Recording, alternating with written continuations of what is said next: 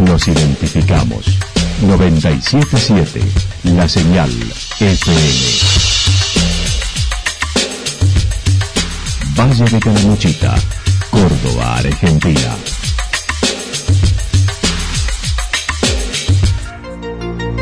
El más completo resumen de las noticias de la región, encontralos todos los días a las 12 y 30, a las 16 y a las 22 horas. Panorama de noticias. Por la 977, la señal FM nos identifica también con las noticias.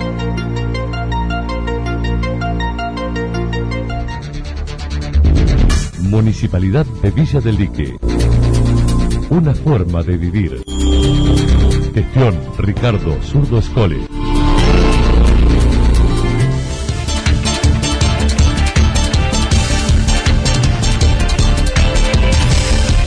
A esta hora hacemos un repaso por la información regional a través de los títulos. Situación desesperante en el rubro hotelero y gastronómico reconocen desde UDGRA.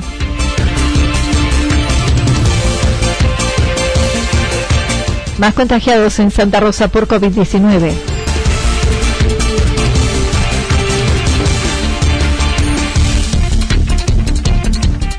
Los vecinos del paraje El Durazno trabajan en la organización del lugar.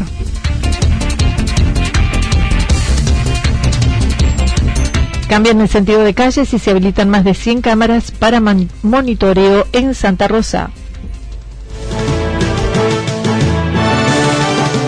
La actualidad en síntesis. Resumen de noticias regionales producida por la 977 La Señal FM. Nos identifica junto a la información. Situación desesperante en el rubro hotelero y gastronómico, reconocen desde UDGRA. El interventor de UDGRA Córdoba, Juan Carlos Roselot, Unión de Trabajadores del Turismo Hoteleros y Gastronómicos, siguen sosteniendo desde hace varios meses la situación crítica para el, por la que atraviesa el sector, con pedido de volver a trabajar. Esto decía.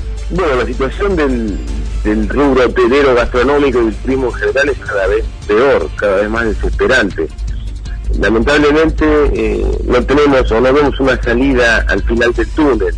Vemos que suben los casos, que estamos en el pico, pero también estamos en el pico de desocupados del rubro hotelero y gastronómico. Y la verdad que eso es muy preocupante, sin subestimar la enfermedad, por supuesto.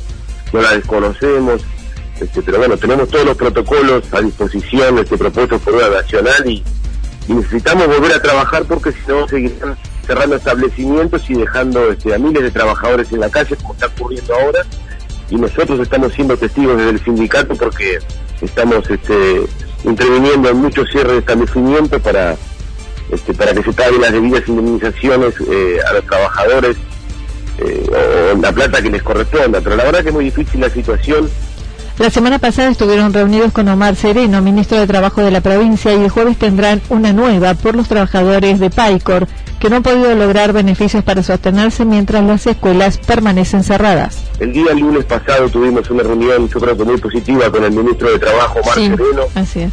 donde estuvimos planteando la problemática de nuestro sector, por supuesto no la desconocía, pero pero bueno que se lo podamos decir en la cara, luego de un largo recorrido que hemos hecho desde Dura, desde Dura Córdoba, golpeando todas las puertas del Estado provincial, estando en la legislatura pidiendo la ley de emergencia, el turismo, la hotelería la gastronomía, presentando un amparo judicial, con varios pedidos de, audiencia al gobernador y a los diferentes ministerios. finalmente vemos con agrado que nos haya recibido y lo que esperamos ahora es que sea con soluciones concretas. El día jueves 20 tendremos una nueva este, reunión con el ministro de Trabajo donde tocaremos también los temas que corresponden a las camareras de escuela, trabajadoras de PAICOR, que se encuentran cobrando salarios de 8 mil pesos y que en diciembre, eh, cuando empieza el receso escolar, no tienen ningún tipo de, posibilidad de trabajo. Porque estas compañeras en otra en, un estado normal, eh, ¿qué hacían? Terminaba, empezaba el receso escolar y se iban a trabajar a los festivales, a Villa Carlos. El titular del gremio solicita se constituya una mesa de diálogo con todos los sectores, ya que se sigue agravando la situación del sector con un 40% de cierres. Este, todos los conocemos de cerca la problemática del sector del turismo hotelero y gastronómico, aún no hemos tenido respuesta, pero esperamos juntarnos prontamente y, poder buscar soluciones, porque mientras todos hablamos, este, la gente se sigue muriendo de hambre cerrando establecimientos y, y nuestro sector está a punto de explotar con una crisis sin precedentes, más allá de las diferentes crisis que ha atravesado nuestro país. Hoy vemos este, una cantidad inmensa de establecimientos que cierran, tenemos registros de un 40% de establecimientos que están cerrando, de más de 300 procedimientos preventivos de crisis, que es el paso previo a la CREDI, a la quiebra, que presentan las empresas en el Ministerio de Trabajo, las cuales tomamos vista y rechazamos nosotros como gremio. Pero hoy todos juntos tenemos que salir de, esta situación y, proponer ideas para, para buscar una salida, porque la verdad que es desesperante y bueno, bienvenido sea que nos haya recibido el ministro de Trabajo, lo que esperamos ahora son soluciones concretas para nuestro sector. Manifestó se deben aplicar los protocolos establecidos para sostener la actividad y que vuelva la turística, ya que no es viable las cuarentenas prolongadas, según lo mencionó la Organización Mundial de la Salud. Bueno, este, sin desconocer el virus, igualmente es un virus que tiene un 3% de mortalidad y si tomamos en cuenta los asintomáticos, este, es mucho menor mortalidad. Así como uno, este, hay problemas respiratorios, cardiovasculares, cáncer, y demás enfermedades que, que conviven con nosotros todos los días, esta será una más. Y hace poquito la Organización Mundial de la Salud dijo algo que veníamos señalando hace rato, nosotros también desde Udra Córdoba, que estas cuarentenas interminables no, no son efectivas como, como único remedio para la enfermedad, y que no es economía o salud, sino que se complementan las dos, este, los dos componentes. Y bueno, eso no lo estamos viendo. Hoy estamos viviendo una especie de dictadura donde donde se han este, restringido nuestros derechos más básicos, el derecho a circular libremente, el derecho al trabajo, y eso nos preocupa mucho porque la verdad que no hay un panorama claro, como hablábamos antes, que se dice que en enero va a arrancar la temporada, que, en Córdoba no se sabe cuándo va a arrancar, y qué va a pasar con los trabajadores, quién los va a asistir. Para la reunión de este jueves en el Ministerio lograron que firmarán un acta de acuerdo para obtener ayuda para los trabajadores de PAICOR y planificar la apertura del verano.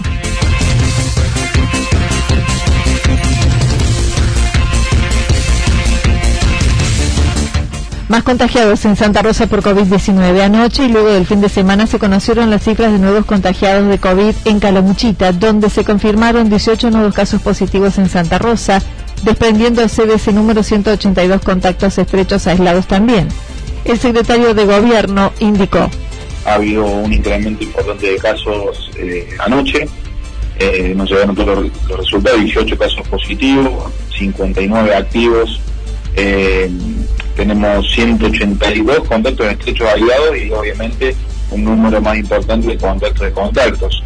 Eh, realmente, bueno, la situación se comienza, se comienza a complicar, eh, esto es así, hay que decirlo, es una realidad. Hoy por hoy las áreas municipales están eh, todas abocadas, eh, obviamente sigue el funcionamiento, pero también una gran parte está abocada del COVID en sí, algunos sectores, por ejemplo, desarrollo social, la administración, bueno, diferentes secretarios y demás, están abocadas también al cuidado, al llamado y la asistencia a, los casos positivos y a los contactos eh, estrechos. Otra parte está eh, abocada a todo lo que tiene que ver con los controles, ¿no? Con, los estamos acompañando de la realidad. Eh, recorremos los gimnasios, recorremos los comercios, recorremos, bueno, estamos recorriendo los restaurantes, los bares, en lo que hace a la conducta de los ciudadanos, David Lajus dijo el sector privado cumple con la normativa corrigiendo cuando se detecta errores en los recorridos que realizan los equipos del municipio, pero dijo en las reuniones sociales no hubo cuidados. Los casos suceden en el ámbito familiar contagiándose todo el grupo, salvo cuatro que aún no se estableció el nexo epidemiológico. De todos, tres se encuentran hospitalizados en distintos nosocomios de la provincia. Entonces ahí cuando vemos el incremento de casos, ¿no? Cuando da toda la familia eh, positivo. Eso es lo que viene sucediendo, por eso están medianamente controlados, tenemos medianamente detectados, pero bueno, siempre lleva unos días averiguar cuál es el nexo epidemiológico. a lo largo de, que comenzó el primer caso hasta hoy, eh, hemos pasado por, diferentes motivos. En algunas situaciones eh, han sido han sido leves, digamos, los síntomas en otras situaciones eh, han tenido síntomas, la verdad que, fuertes y han llegado hasta complicarse, obviamente han tenido que, medicarse eh, y en otras situaciones eh, han tenido que ser hospitalizados. Hoy tenemos tres personas hospitalizadas, en diferentes lugares de la provincia, porque esto también, cuando hay que hospitalizar a un vecino, se empieza a, buscar, digamos, camas en diferentes lugares. Hoy tenemos una persona en el Tercero, otra, otro vecino en Alta Gracia y otro en Villa del Rosario.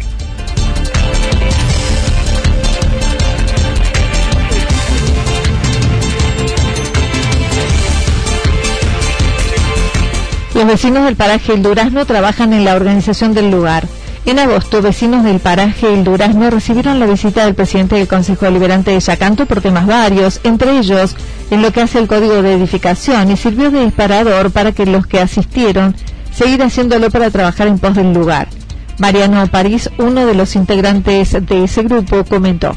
Se nos dio la oportunidad de plantear un código de edificación específico para el paraje y ahí nos dimos cuenta que, no solo debíamos eh, reunirnos para, rever eso, sino empezaron a surgir otros temas en función de cosas que ya venían pasando eh, en otros años, es decir, año tras año, cada verano el durazno recibe cada vez más visita y entendemos que, que eso va a seguir creciendo y que lo que nos conviene es eh, organizarlo, porque, porque tanto el turista como nosotros lo vamos a disfrutar más y porque lo necesita el lugar.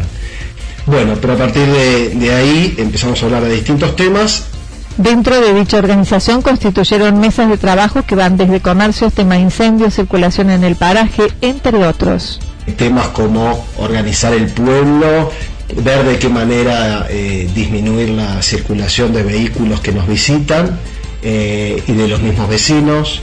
Este, eh, alerta incendio teníamos. Bueno, la alerta incendio que era algo fundamental, era consistía en organizarnos, en buscar equipamiento, en ver qué roles podían tener cada, cada, uno de acuerdo a su ubicación en el pueblo, si surgió un incendio en tal o cual lado, eh, cómo organizarnos para recibir a los bomberos, bueno, eh, nada, ¿qué otra? La mesa de comunicaciones y agrupación de comercio. Sí, la mesa de comunicación más que nada es porque el pueblo también la particularidad que tiene es que tiene un porcentaje de residentes y un porcentaje de gente que no reside en el pueblo pero que, tiene de alguna manera o una inversión o casa o visita y viene eh, en verano.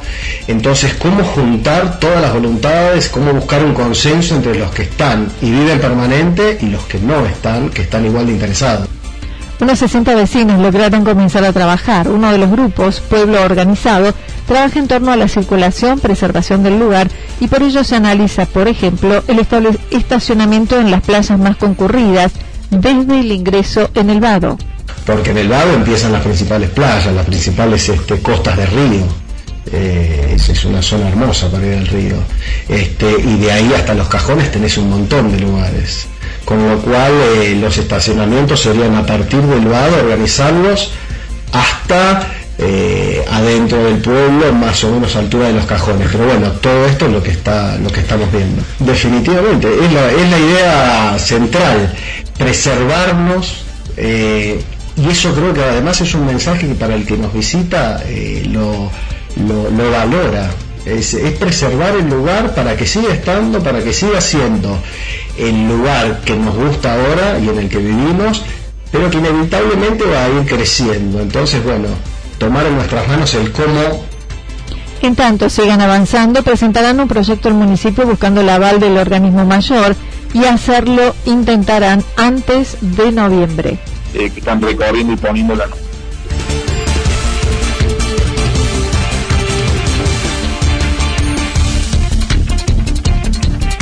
que están recorriendo y poniendo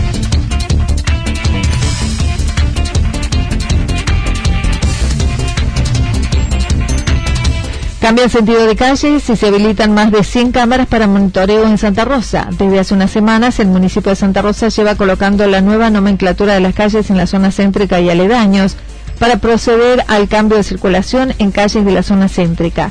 Dichos cambios serán de sentido simple desde Mendoza hasta España, donde Mendoza quedará de doble mano, el resto simple, según lo dijo el secretario de Gobierno. Eh, están recorriendo y poniendo las nomencladoras sobre todo en calle Cárcano, Eh, pero bueno, la, modificación en esta primera etapa va a ser desde Córdoba hacia Cárcano, o sea, desde Córdoba hacia Costanera y desde España hasta Mendoza.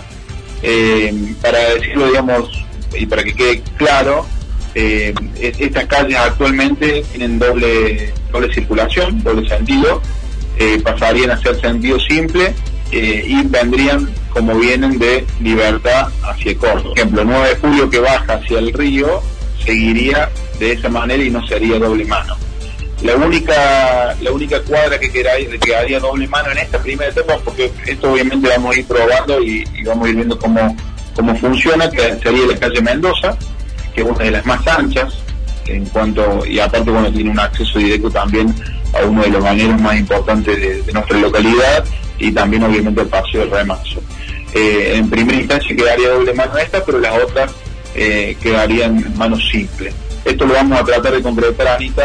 Eh, estamos trabajando en este momento en, lo que es nomencladores, en lo, que es cartelería de contramano y demás, pero que tiene que ver con seguridad vial. Se analiza en dichas calles la posibilidad de estacionamiento en ambas márgenes, de ser posible por las dimensiones, y se llevará a cabo la aplicación desde noviembre. Además, el área se encuentra trabajando en el edificio del centro de monitoreo que se habilitará antes de fin de año, con 50 cámaras más que se agregan pasando a contar con más de 100 en todos los barrios, en un trabajo con los centros vecinales, manifestó David Layuz. En Santa Rosa tenemos unas 50 cámaras aproximadamente, cámaras fijas. Hemos incrementado, incrementado esto, hemos realizado una compra eh, importante que ya le hemos hecho entrega a algunos centros vecinales eh, vamos a llegar a 113 cámaras, entre cámaras fijas y domos. Eh, y bueno, creo obviamente con esto una presencia importante casi en la totalidad de los barrios. Obviamente después tenemos la posibilidad de seguir incrementando la cantidad de cámaras y demás, pero creemos que en esta primera etapa eh, es un buen comienzo. Hoy por hoy lo que es el monitoreo en sí, digamos, tenemos las cámaras en diferentes barrios, pero siempre cuando se detecta algo siempre tenemos la posibilidad de ver en el todo hecho, es decir, cuando ya comente el delincuente comete el delito o hay un accidente o ocurre algo en particular, se ve después que, ocurre eh, a través de las grabaciones, ¿no? El centro de monitoreo funcionará en el CAP en Villa Estrada y será atendido por personal municipal y policial. Se va a plantear allí en la comisaría de patrulla, en el CAP, en Villa Estrada, eh, ya hemos presentado todo a la policía de la provincia, hemos tenido la autorización con respecto a la remodelación del edificio, para ya poder instalar todo eh, en los próximos días, porque seguramente también en el mes de noviembre vamos a estar haciendo todas las refacciones e instalaciones. Ya realizamos también la compra de todo el centro de monitoreo eh, completo de punto a punta, la cantidad de, de, Smart, vamos a tener cuatro, cuatro Smart, tres CPU, eh, bueno, eh, y una serie de, de, cuestiones técnicas que, en este momento justamente los técnicos están están trabajando. Eh, estamos también trabajando en la instalación de estas nuevas cámaras. en los próximos días, esta semana, la que viene y la otra, vamos a estar recorriendo los diferentes barrios para ya colocar las cámaras. Que en cuanto a esto, obviamente hemos, si bien hemos ido barrio por barrio, eh, generalmente se, ha trabajado en conjunto con los centros vecinales para detectar también cuáles son los lugares y las situaciones particulares que cada barrio tiene, ¿no?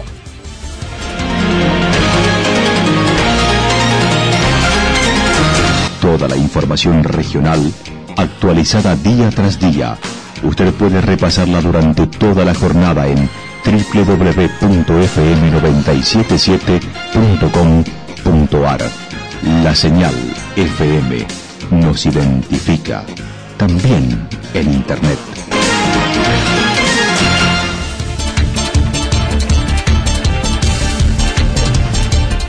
El pronóstico para lo que resta de la jornada indica lluvias aisladas, luego mayormente nublado, temperaturas máximas que estarán entre los 15 y 17 grados, el viento soplando al sector sur entre 7 y 12 kilómetros en la hora en tanto que mañana miércoles anticipan nublado, mayormente nublado y lluvias aisladas recién por la noche.